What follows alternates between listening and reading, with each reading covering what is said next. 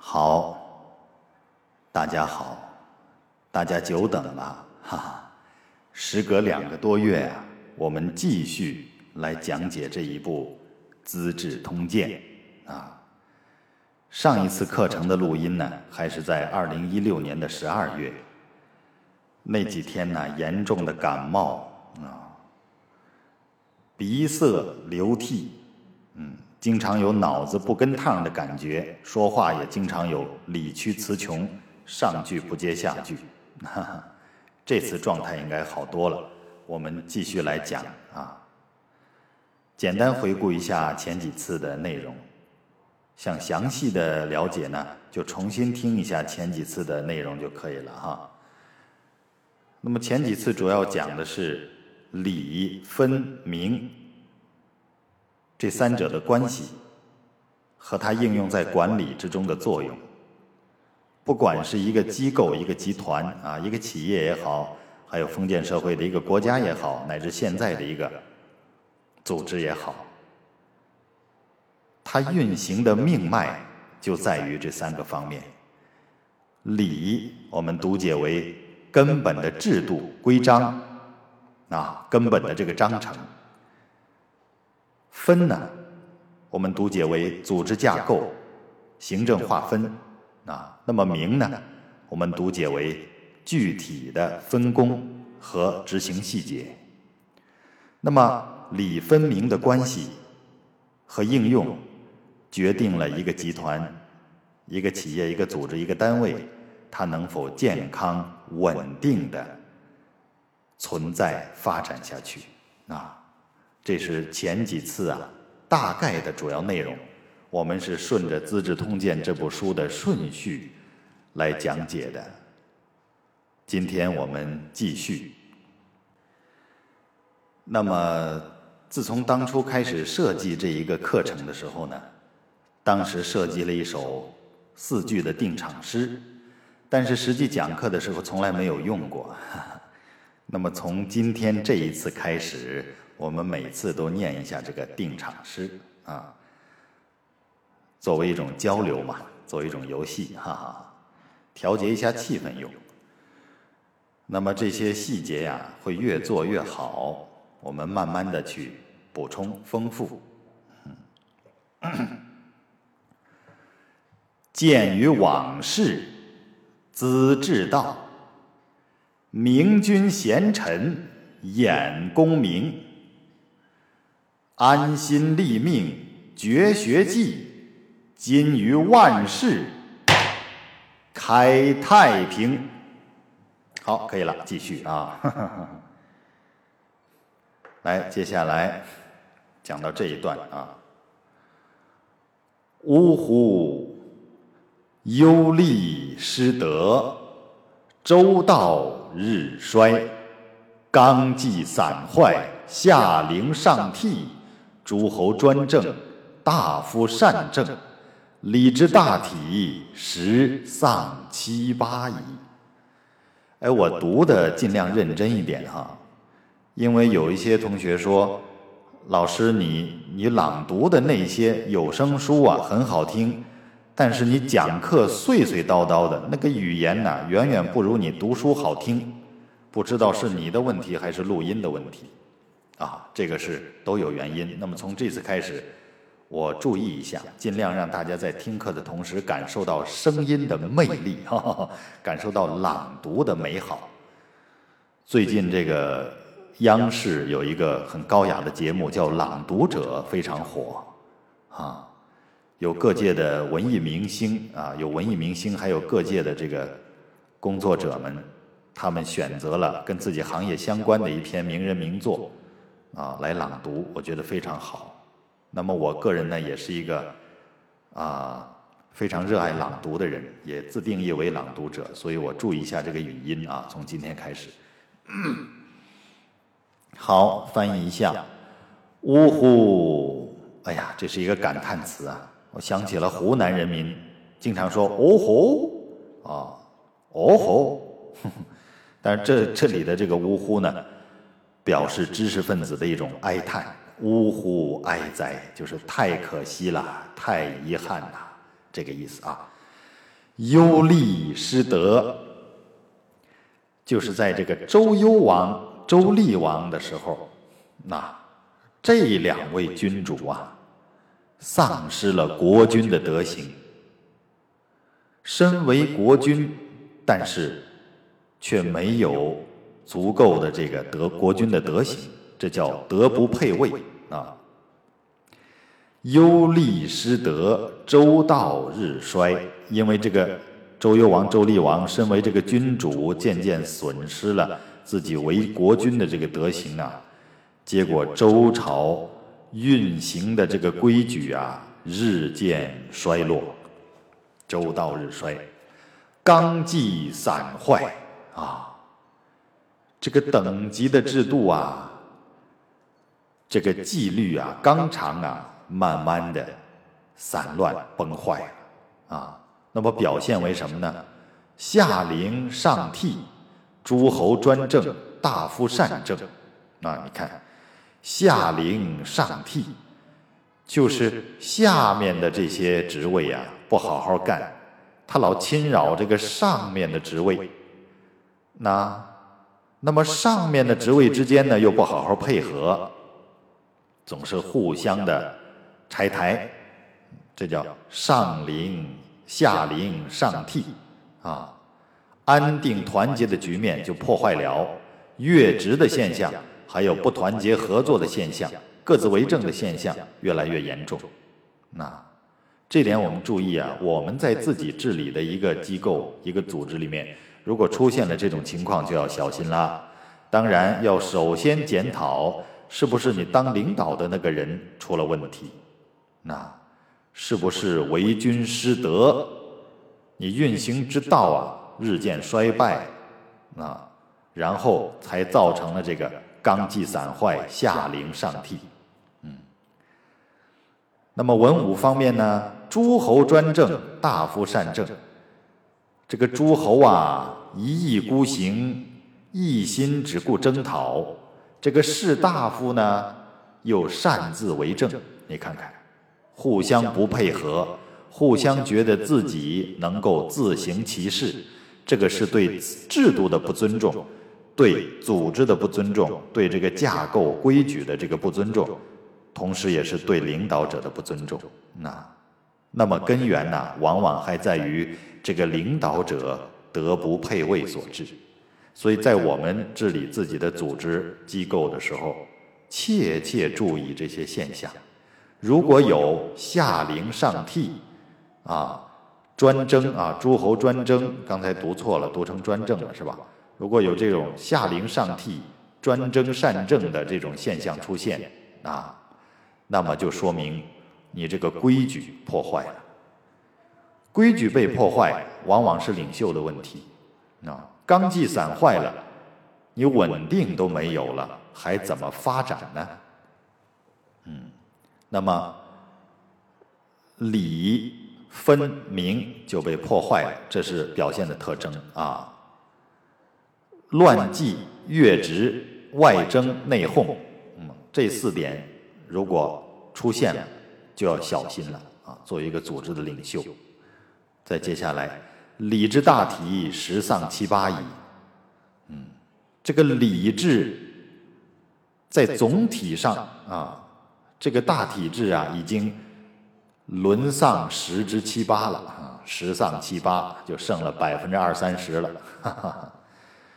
但是在这种情况下啊，司马光此处笔锋一转，然而在这种情况下，然文武之嗣犹绵绵相属者，盖以周之子孙尚能守其名分故也。就是在这种情况下，然而周文王、周武王所开创的这个政权呢，犹能够绵延不绝，那么大概就是因为周朝的这个后代子孙啊，周王朝的这个后代子孙还尚能够恪守名分，所以才不至于整个政权都被颠覆。嗯，读至此处呢，可以看出司马光先生还是一个维护正统的知识分子啊，很好。最近看这个《光明日报》，咱们现在党对这个知识分子阶层啊提出要求了啊，要引领先进文化的方向，是吧？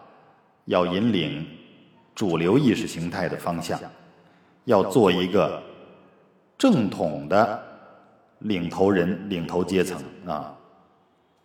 枪杆子时代过去了，笔杆子时代到来了。那么，作为这个知识分子呢，我们要有正义感，要维护自己的国家民族，要维护一个好的执政党啊。那么司马光这里啊，你看维护的是正统啊。何以言之？就是刚才说的，尽管周幽王、周厉王那样啊，德不配位，造成了这个这个礼分明啊，都乱套了。但是周文王、周武王的这个周朝统治依然绵延不绝。那大概是因为周王朝的子孙后代。还能够恪守名分，为什么这么说呢？下面就举了个例子啊。何以言之？昔晋文公有大功于王室，请遂于襄王，襄王不许。就是说，这个晋文公啊，当年有这个大功于王室，为这个周朝曾经建立了大功。那么有一次呢，他向周襄王请求，请求什么呢？请求他死了以后啊，能够享用王室的岁葬礼制。哎，周襄王没答应，不可以坏了规矩啊，没有答应。那么周襄王怎么说呢？周襄王说：“王章也，未有代德而有二王，以叔父之所恶也。”不然，叔父有地而遂，又何请焉？周襄王说：“这个不行啊！王的这个殡葬礼制，跟诸侯的是不能一样的。王章也，未有代德而有二王，没有说改朝换代有两个君王的，这是不合规矩的，不合适啊！更何况。”这本来也是叔父你所厌恶的，这个叔父啊，往往是一般来说是对是这个天子啊对同姓诸侯的尊称啊，亦叔父之所恶也。这个我们可以做两层理解，一个是所有的叔父们都所厌恶这个事情；第二种理解是，这也正是叔父你所厌恶的。为什么这么说呢？不然，叔父有地而遂，又何请焉？不然的话，你心里如果没有什么不踏实的话，那既然你有地，你愿意行王室的葬礼，你就自行其事吧。你又何必于请求于我呢？啊，这个话绵里藏针啊。那么文公于是惧而不敢为。这个晋文公啊，一听他这么说，哎呀！心生畏惧，就不敢违反这个礼制了。嗯，他这个想法呀，就自己享受王室的岁葬制度，这个这个想法呀，就放弃了。嗯，那么接下来司马光继续写道：“是故以周之地，则不大于曹腾；以周之民。”则不重于诸举，然历数百年，宗主天下，虽以晋、楚、齐、秦之强不敢加者，何哉？意思是，因此啊，因此啊，周王室的土地面积虽然并不比曹国、滕国的大，那么统治的臣民。也不比诸国举国的多，但是却历经了几百年，仍然是天下的宗主嗯，就是正统的宗主啊。即使是晋、楚、齐、秦那样的强国，也不敢来侵犯，那不敢来这个更替政权呢？这是为什么呢？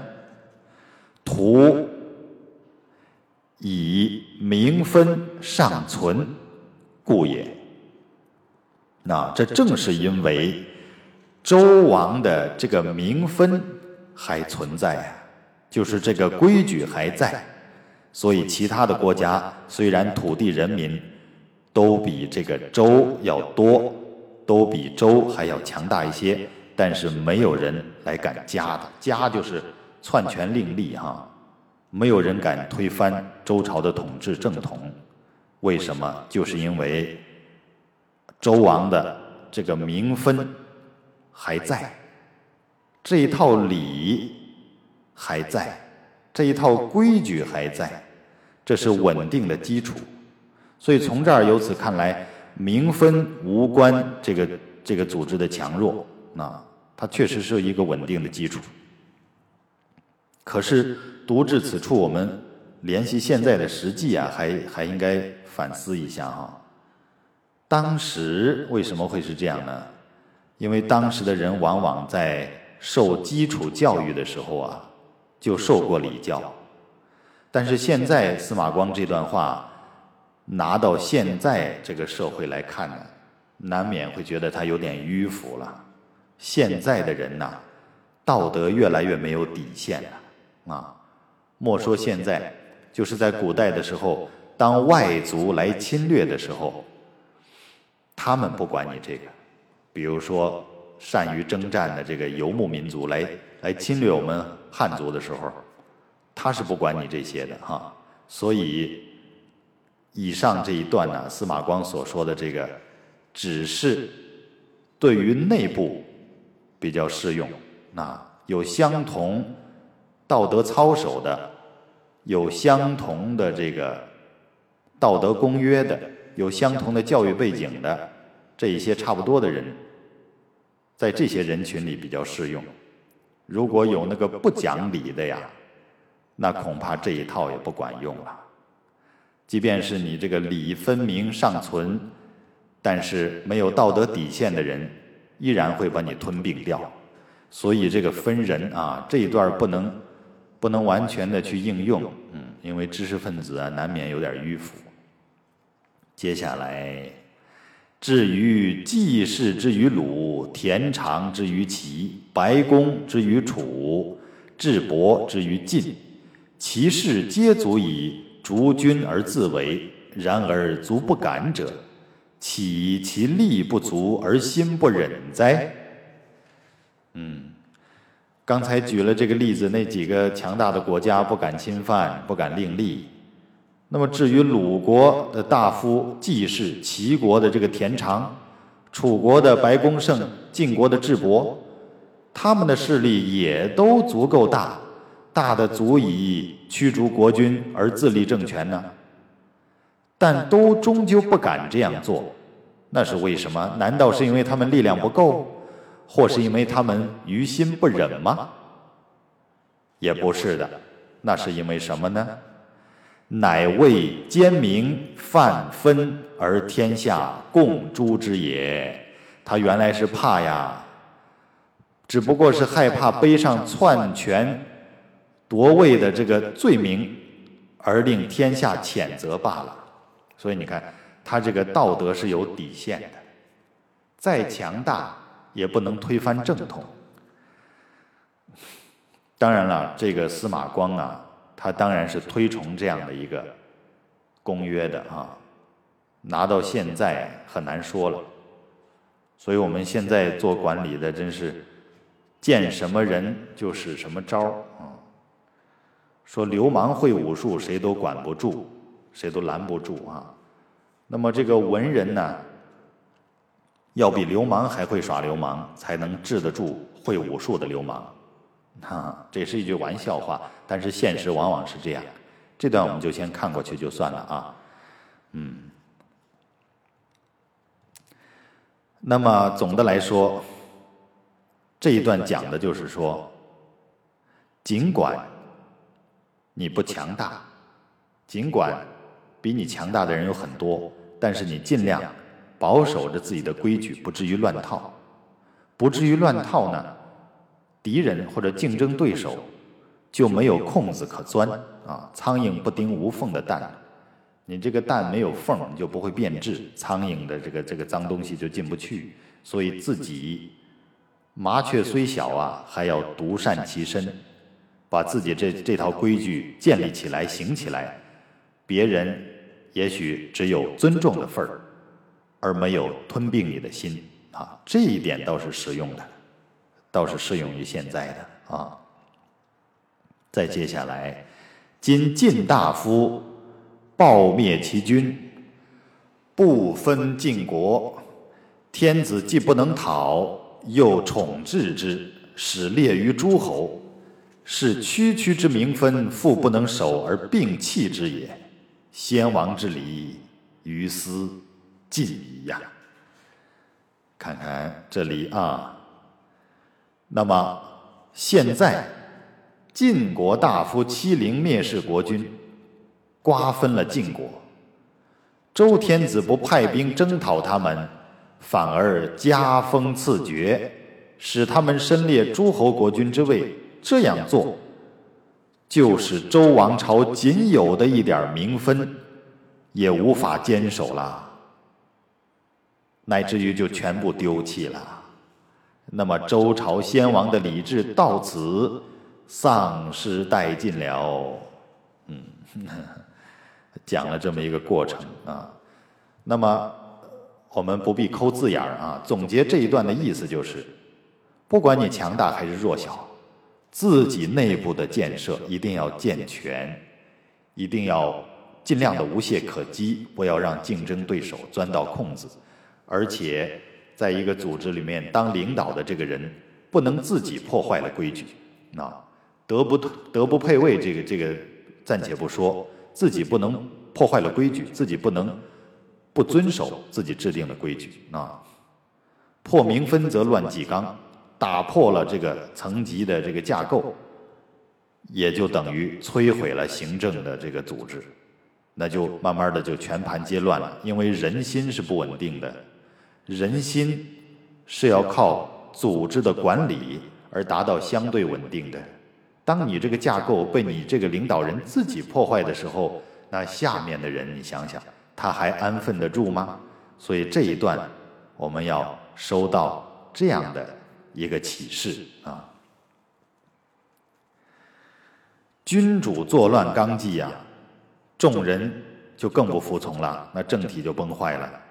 所以说，总结来看，这一段讲的是，作为一个组织的领袖，自己不可以破坏制度，不可以，也不可以纵容别人把这个制度摧毁掉。那只要制度是在的，是稳固的，不管你强大还是弱小，都会被人尊重，而不会轻易的被人吞并。这就是这一段的意思。